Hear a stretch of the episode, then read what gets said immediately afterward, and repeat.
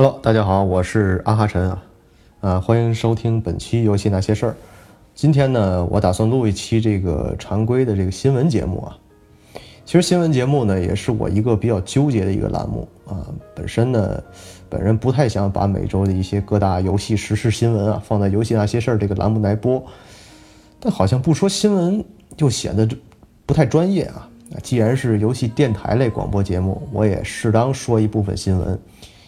啊，但是暂定呢是每周的这个周末更新啊，游戏那些事儿的这个日常节目呢照常，然后每周两期啊，音乐节目呢暂定是每月一期。既然说新闻节目啊，我就会可能会根据几大这个游戏平台的一些啊一周的一些动态，然后将比较简单的重复一下，然后再加一些自己的理解和吐槽啊，如果有预测类的相应的一些话题呢，也希望未来能打脸啊。那么就言归正传啊，就直接进入主题了。我们先说一下微软方面的一些新闻啊。微软呢，在科隆游戏展之后啊，其实微软的新闻并不是特别多啊，主要还是围绕着这个 Xbox One X 这款新主机来进行的。就说了一些相应的预购方面的一些成绩啊，非常的不错，预购量比较大，也是 Xbox One X 也是说到这是 Xbox 这个推出之后的。啊，在预购方面啊，做的最棒的一一款主机啊，也不知道之前三六零是什么样一个状态啊。啊，总的来说呢，四九九的美刀的这个价格啊，也是相应来说对于这样一个机能是比较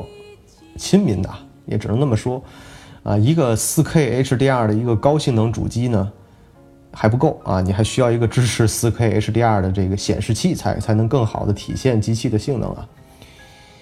微软方面呢，本周还拿《古墓丽影十崛起》的这个 4K HDR 画面呢，和之前的这个游戏画面做了一些相应的对比，啊，总的来说呢，给人眼前一亮的一种感觉。我觉得微软呢，应该相应的拿出一些新的游戏来进一步展现自己的新主机啊，不管是之前压榨 Forza 的这个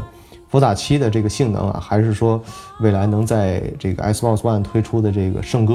这款游戏，就这个 BioWare 的这款游戏啊。其实，二零古古墓古墓丽影十已经是二零一五年的一款游戏了啊，而且流程并不是很长。这种感觉总是在阐阐述自己的这个机器有多么牛啊，但是游戏阵容呢始终是跟不上的，就感觉有点避重就轻了。除此之外呢，《光环战争二》的这个新的 DLC 呢，也将在今年秋季上市啊，售价呢大概是在十九点九九美刀。啊，会登录 P 这个这个 Xbox One 和 PC 啊，理论上呢应该是 Win 十啊，大家也可以期待一下。微软方面的第二个新闻呢，就是 Xbox 金会员九月份的免费游戏公布阵容啊，三六零和叉一呢各两款。第一款呢是九月份整个月都在会免的这个呃魔法季节沉睡的大地，然后九月份的下半个月呢到十月份中旬啊。推出的是《刺客信条：编年史中国》，然后是三六零那边，三六零那边呢，九月份整月的推出的会免的游戏呢是《极限竞速：地平线》，然后后半月推出的是《静止边缘》。然后我们说微软的第三个新闻啊，微软第三个新闻呢就是科隆展上啊啊公布了他们这个《盗贼之海》将会支持这个 Xbox One 和 PC 的这个跨平台游玩。游戏呢不仅仅会支持最高配的 4K 六十帧画面，而且还为那些过时的 PC 呢准备了最差画质的选项，加入了一个 540P 的模式，还有一个15帧的一个锁帧开关。微软方面的描述呢是他们收到游戏社区的一些反馈啊，啊说有人很喜欢玩15帧的游戏，然后他们就照做了一个 540P 15帧的这个盗贼之海。我就在想，现在我们的很多游戏，如果说低于三十帧，我们的这种视觉反馈已经非常明显了，啊，电影可能常规的是在二十五帧左右，十五帧的游戏，我现在很难想象会卡成什么样子。如果说你的电脑本身配置就不是很高的话，如果还想入一个对于画面来说追求那么高的这样一款游戏，其实也没有什么太大的必要啊。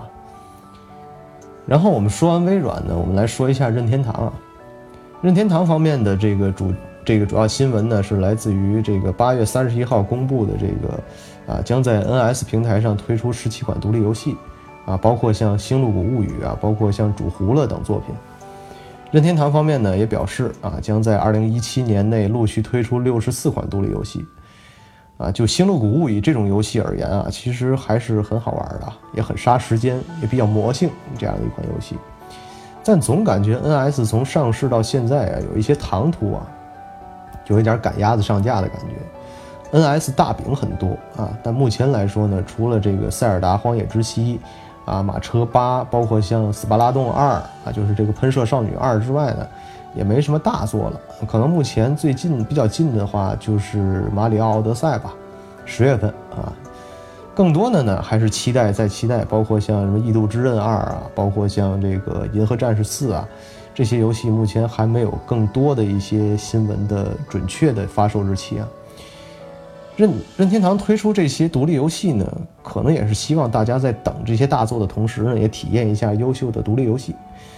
但是看上去有一点像缓兵之计啊。任天堂的下一个新闻呢，就是西部数据和任天堂宣布达成合作协议，啊，推出游戏品牌授权闪存记忆卡，啊，大概是在十月份上架，有六十四 G、六十四 G 和这个一百二十八 G 两种啊。此次这两种容量的记忆卡呢，将有《塞尔达荒野之息》的这个主角林克，还有马里奥两种封面啊，包括还有稍后推出的这个 NBA 2K18 的这个封面人物凯里欧文的这个记忆卡啊，大家可以期待一下。其实本次的这个 SD 卡的新闻呢，不是在说 NBA 2K18 的容量太大，因为这个新闻在推出之前两天吧，NBA 2K18 推出了一个推出了这个 NS 版的这个新闻，最新的一个新闻就是啊，容量是在二十五个 G。但是呢，NS 的这这个默认这个储储存空间呢不够啊，而你不是说让，因为它它的这个这个那个内部储存空间不够，你需要买 SD 卡。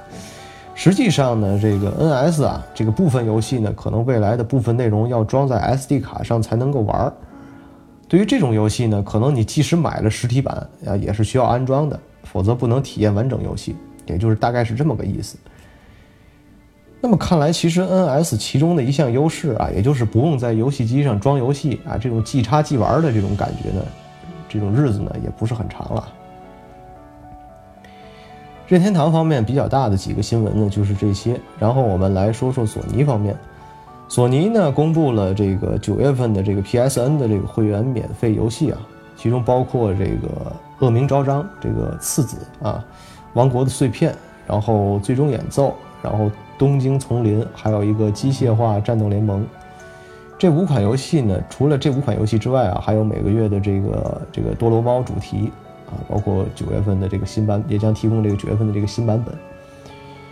次子这款游戏，如果我没记错的话，前两天夏季大促刚刚打折过啊，这么快就会免，是不是不太好？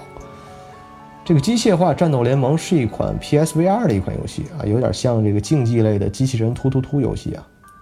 总体感觉呢，呕吐眩晕感比较强，而且还有强烈的这种失重感，啊，如果你能经得住生化七的这种眩晕感的话，其实这个游戏也可以尝试一下。然后呢，索尼互动娱乐也是上海这边的这个公司呢，宣布将在九月二十日在中国大陆地区发出发售这个晶透、水晶红和水晶蓝三款新颜色的手柄啊，建议售价是在三百八十块钱人民币。呃，本次的新手柄呢，也将是在中国市场全球先行首发。然后，索尼呢又有一个另外的一个新闻，就是宣布针对北美地区啊，将 PSVR 的价格下调五十到六十美刀。具体来说呢，就是如果你购买了一个 PSVR 和摄像头套装的话，价格是四百美元啊，比原先便宜六十美元。如果你购买的是头显加摄像头加手柄的套装，那么价格为四百五十美元啊，比先前便宜五十美元。这一价格呢将调，这个调调整呢将从九月一日开始。我们当时呢可能是用高价钱买来了 PSVR，但是后来吃了灰啊，前不久还一机难求，可现在呢居然还降了价。包括像国行方面啊，国行 PS PS4 Pro 的这个透明版套装建议售价为三千一百九十九。这个国行 PS 五百 G 的呢，大概是在两千三百九十九，包括也是在九月一号开启了这个 PSVR 降价的这个大促销，直降七百块钱，精品套装呢仅售两千九百九十九啊，内含这个 PSVR 头显，一个 PS 的这个摄像头，还还有两个 PS Move 就是那个手柄。索尼方面的新闻呢，我也就大概说这些。下面呢，我们说一些相应游戏公司的一些新闻。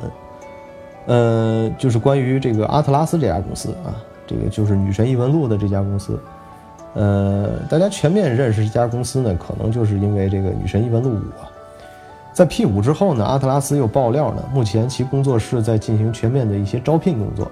啊，其中一位制作人还透露，目前在开发制作下一部奇幻 RPG 的女主角，啊，很多人就猜测是这个凯瑟琳的这个续作。